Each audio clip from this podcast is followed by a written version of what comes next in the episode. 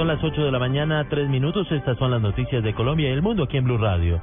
Se registra un nuevo hecho de intolerancia en Bogotá. Las autoridades capturaron hace algunos minutos a un hombre que estaba en estado de alicoramiento y agredió a varias personas en el sector de Bachué, en el occidente de la capital de la República.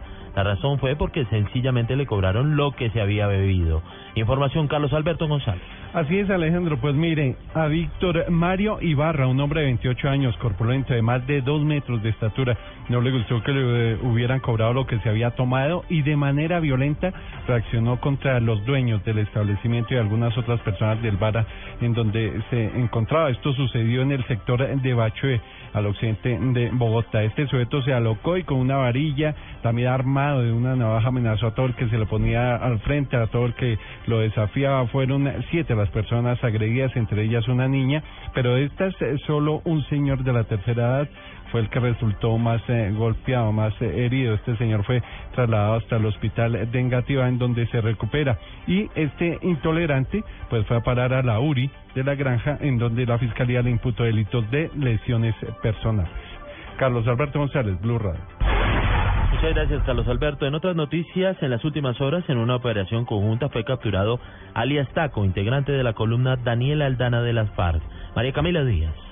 En una operación adelantada por el Gaula de Tumaco y de Cundinamarca, con el Cuerpo Técnico de Investigación CTI y la Policía Nacional fue capturado en las últimas horas en Bogotá un hombre conocido con el alias de Taco, integrante de la columna móvil Daniel Aldana de las FARC, que delinca en el departamento de Nariño. Alias Taco, según las autoridades, es el responsable del secuestro y posterior asesinato del mayor de la Policía Nacional, Germán Olinto Méndez, y del patrullero de Dilberto Muñoz, en un ataque perpetrado por esta organización en la vereda San Luis Área rural del municipio de Tumaco, el pasado 15 de marzo del 2014. Por este hecho, este hombre también tenía orden de captura dentro de una investigación adelantada por la Fiscalía especializada sindicado de los delitos de secuestro agravado, fabricación, tráfico, porte o tenencia de armas de fuego.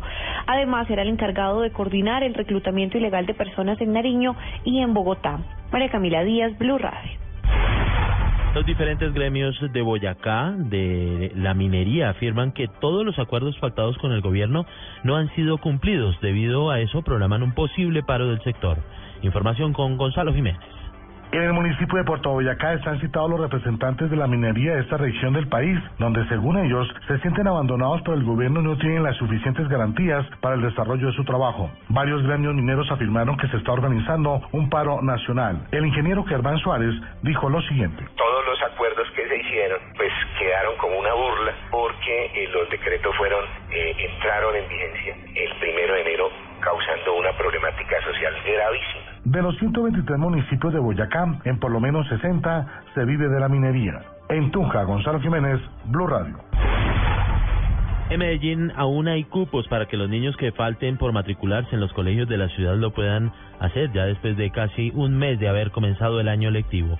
El reporte con Laura Mora. Según la Secretaría de Educación, Adriana Arcila, en Medellín, ya 296 mil estudiantes están matriculados en los colegios de la ciudad, pero aún falta que por lo menos 5 mil estudiantes se matriculen. Todavía tenemos cupos y todavía seguimos en todo el proceso de matrícula. En este momento estamos animando a todos los niños, a todos los acudientes que aún están por fuera del sistema escolar, pues que eh, lleguen, que aquí los estamos esperando. Mientras tanto, en Antioquia se abrió una matrícula de 540 mil estudiantes en todos los colegios rurales y de los municipios de el departamento que luego fue extendida a 590 mil, que hasta el día de hoy ha dejado un buen resultado. Esto dijo Felipe Gil, secretario de Educación de Antioquia. También dijo que en Antioquia el 80% de las matrículas se realizan por Internet. En Medellín, Laura Mora, Blue Radio. Blue Radio. Noticias contra reloj en Blue Radio. 8 de la mañana, 7 minutos, noticia en desarrollo. El cantante cubano Pablo Milanés calificó de maquillaje la apertura cubana y reconoce que está esperando que el gobierno de su país le pida perdón por su paso por los campos de trabajo de las unidades militares de ayuda a la producción, donde se recluían a homosexuales, religiosos y disidentes políticos. La cifra 18 muertos y 30 heridos dejó un choque de un bus de pasajeros y un tren de carga en la ciudad mexicana de Anahuac, en el estado de Nuevo León. Quedamos atentos al volcamiento de una volqueta en la calle 26 con Avenida El Dorado en Bogotá. Los bomberos atienden hasta ahora la situación en la que el conductor resultó lesionado. Son las 8 de la mañana, 8 minutos ampliación de estas noticias en blueradio.com. Sigan con En Blue Jeans.